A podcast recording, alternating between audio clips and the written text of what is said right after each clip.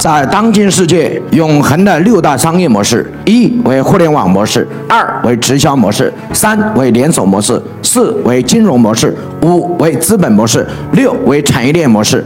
互联网模式的精髓是免费，直销模式的精髓是裂变，连锁模式的精髓是复制投资回报率，金融模式的精髓是杠杆，资本模式的精髓是放大，产业链模式的精髓是垄断。所有的模式创新都在这六个模式当。中无非就是如何叠加。举例，互联网加直销微商模式，互联网加连锁新零售模式，互联网加金融 P to P 模式。所以，所有的商业模式都在这个立体的金字塔当中。所有的老板都知道，整个模式一共只有几个？只有六个。所以今天你上完我的课，你要选一个。决定做白酒的同学应该做什么模式啊？你应该做的是直销模式，一年就一万瓶，找到三五个节点，一万瓶就完。关键是回去要打磨这个产品。比如我们这位同学，你是开美容美发店的，你选什么模式啊？选互联网加连锁加产业链，不能只用连锁，连锁是过去传统开线下门店，所以你现在需要通过互联网来做引流，然后通过连锁来进行扩张，然后通过产业链来获得盈利，所以最终才是你要赚到的钱。所以你赚钱的部分是在产业链的部分，连锁是让你扩张做规模的部分，互联网是用来做会员和做引流的部分。所以互联网加连锁加产业链才是未来美业的未来。有人说王老师，我做包子的，包子也一样，也可以用互联网加直销啊，做所有的行业一样。有人说王老师，我是做 KTV 的，如果你从顶层商业模式来设计，我也可以做成互联网加连锁加金融。所以每个老老板要开始选了，我用什么模式来操作呢？我这个人不讲单一行业啊，我是全行业啊，三百六十行，行行都可以啊。我写的课件，我的实操案例是不限行业的啊，你从今天慢慢往下听。